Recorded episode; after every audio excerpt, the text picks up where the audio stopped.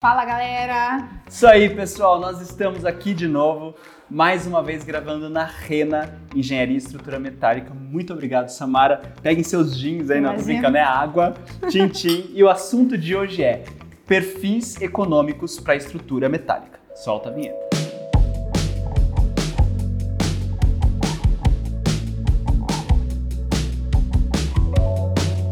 Hoje a gente vai falar para vocês um pouco mais sobre a parte técnica da estrutura metálica. Eu estava aqui batendo um papo com a Samara e dizendo para ela que eu não vejo a hora de saber mais para poder especificar mais em projetos de estrutura metálica, porque é um conhecimento tão vasto, né? E é tão, é, tem tanta coisa para você entender dos processos de estrutura, dos tipos de perfis, da questão do peso, que a gente bolou para vocês um tema é, para explicar justamente sobre essa questão dos perfis é, metálicos na construção residencial, primordialmente, que é o que a gente mais faz, né? Já temos aí alguns, muitos projetos juntos, né? Graças a Deus, bastante, né? Então é isso, Samara, muito obrigado Imagina. por receber a gente aqui. Conversando contigo agora, eu acho que a gente pode pegar um, um panorama dizendo que pelo que eu estou entendendo, a economia na estrutura metálica ela vai depender principalmente de dois fatores o objetivo estético Exato. E o peso. Exato. Porque quando a gente fala de estrutura mecânica, a gente está falando essencialmente de peso, Sim. né? E é justamente cobrado por peso o preço da estrutura metálica. Exato. Então, qual tipo de perfil ou qual tipo de tubo para servir de pilar vai ser mais barato? Depende, né? Exatamente. É isso que a gente estava falando. Depende muito da estética, porque a gente às vezes recebe um projeto de vocês que eu quero um perfil redondo. Às vezes eu recebo, ah, o perfil é laminado. Então, depende muito da estética. Hoje a gente tem vários tipos de perfil. Por exemplo, a gente tem os, as vigas em perfil H. Elas são excelentes para pilares, porque elas têm muita resistência à compressão. Então, são perfis excelentes. São laminados também, Legal. perfis H. E eles são quadradinhos. Então, eles têm a mesma medida de largura da, das larguras. Então, Hum, ele é legal. ótimo esteticamente. Mas vezes você fala assim, Samara, eu não quero um perfil quadrado, eu quero um perfil redondo. Então, a gente também tem os perfis tubulares. E o bom do tubular a gente fala do tubular redondo, né? Porque a gente sabe que o tubular hoje é tubular redondo, quadrado Retangular. e retangular. O que a gente mais usa para pilar é o quadradinho, né? Aí ou pode ser laminado ou pode ser o tubular quadrado Legal. ou o redondo. O redondo, às vezes você olha no projeto, ah, ele tá pedindo uma dimensão ali de 20 centímetros, 200 milímetros, né? O bom do perfil redondo é que, dependendo da utilização dele, você só vai aumentando a espessura. Ah, aquele pilar redondo não passou naquele cálculo, Perfeito. não consegue atingir aquele vão, ou não dá, a carga não dá, a gente vai aumentando a espessura, mas a gente não aumenta a Perfeito. dimensão dele. E aí é a seara do meu interesse do ponto de vista estético. É por isso que a gente vê tantos projetos com estrutura metálica, com pilares redondos metálicos e tudo fininho, que é lindo exatamente. de ver. Exatamente. Parece que a estrutura metálica lá em cima é robusta, pesada e que ela tá flutuando, né? Exatamente. De tão esbelto que são esses pilaretes, né? Exatamente. É, e aí a definição, então, de qual tipo de pilar, qual tipo de tubo usar, vai perpassar pelo crivo estético do escritório de arquitetura e pelo peso que tem que ter aquele material, certo? Isso. Aí pelo cálculo que a gente vai dimensionar, por exemplo, a gente tem paredes de perfis, né?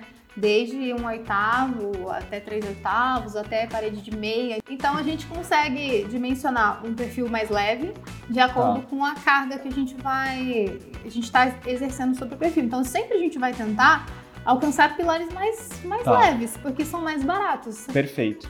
E aí, do ponto de vista do peso, pelo que eu entendi, os laminados eles têm um custo melhor quando a gente fala do, do peso próprio deles, né, que vem de fábrica, do que as chapas dobradas. É por isso É que eu isso. falo que é, vai muito de cálculo, né? Então, se eu tenho um vão livre muito grande, com certeza um perfil de uma espessura menor não vai conseguir vencer. Entendi. Mas o que acontece hoje?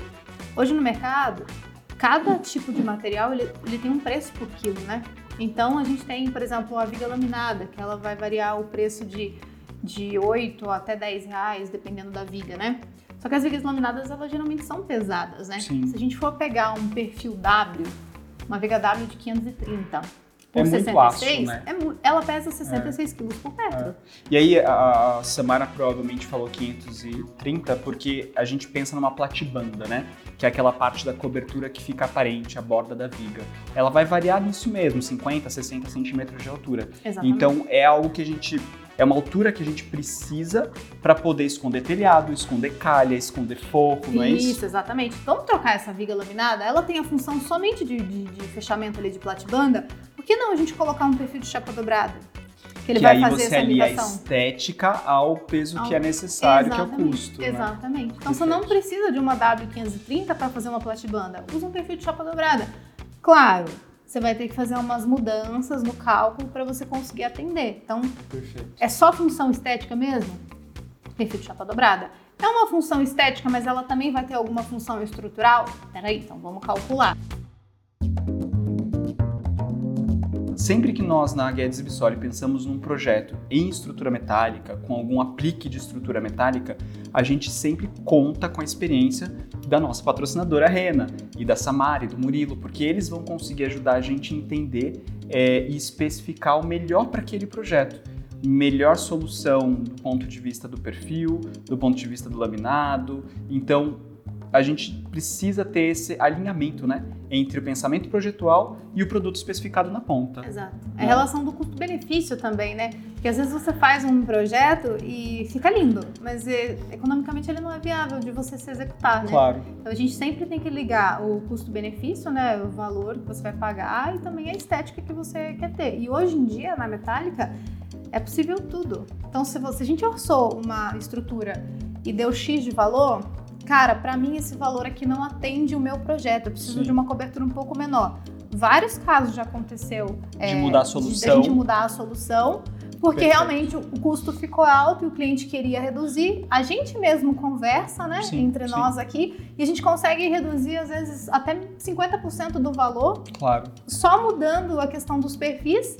E também, as- e, e isso a gente sem mexer, sem mexer na estética, a gente mantém a mesma Sim, estética, a gente muda os perfis e o custo acaba ficando bom. E aí fica bom pra gente, fica bom pro cliente, Claro. né?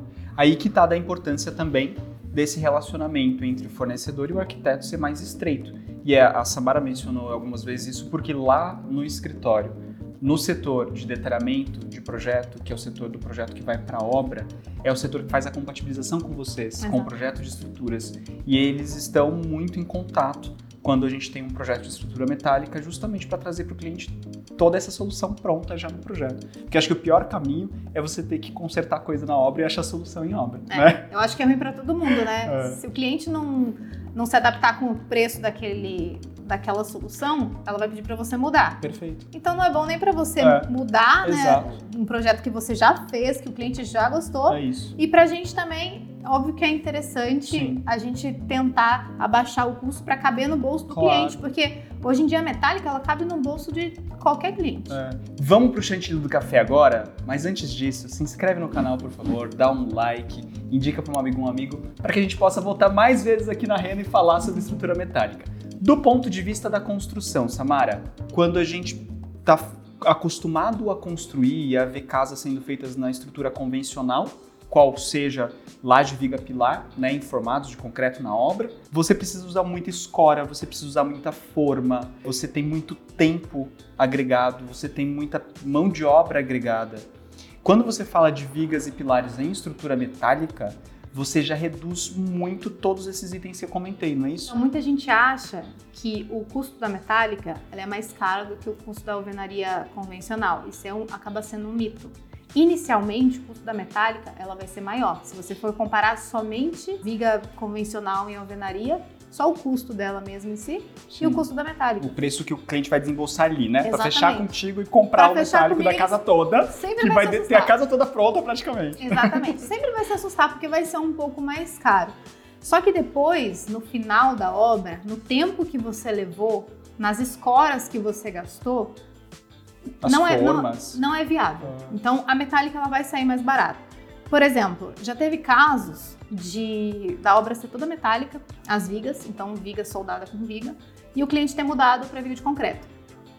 Porque ficou mais barato inicialmente. Mas depois, o cliente teve que alugar escora estrutural, forma, teve que pegar um marceneiro só para ficar o dia inteiro com a gente, tendo que abrir as formas para colocar as grapas, porque a metálica Presume a ligação presume a Ah. grapa.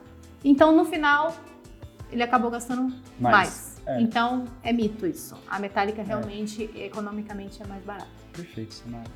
Gente, a conclusão disso tudo é que projeto em estrutura metálica, seja misto de metálico com convencional, seja só de estrutura metálica, tem que ser estudado em projeto. Com seu escritório de arquitetura e com um bom prestador de serviço, como nossa patrocinadora Rena. Muito obrigado a você que nos assistiu até aqui. Espero que tenham gostado do vídeo e até semana que vem. Tchau, tchau. Fala, fala, galera. Hã? Fala, fala, galera. Eu falar? O que, que eu falo? Fala, galera. Pode ser? Eu tenho falado dos Como que é? Só falar. Fala, né? galera. Tchau, tchau. É falar. Pode falar tchau. Não tem problema, ficou maravilhoso. Ai, Jesus.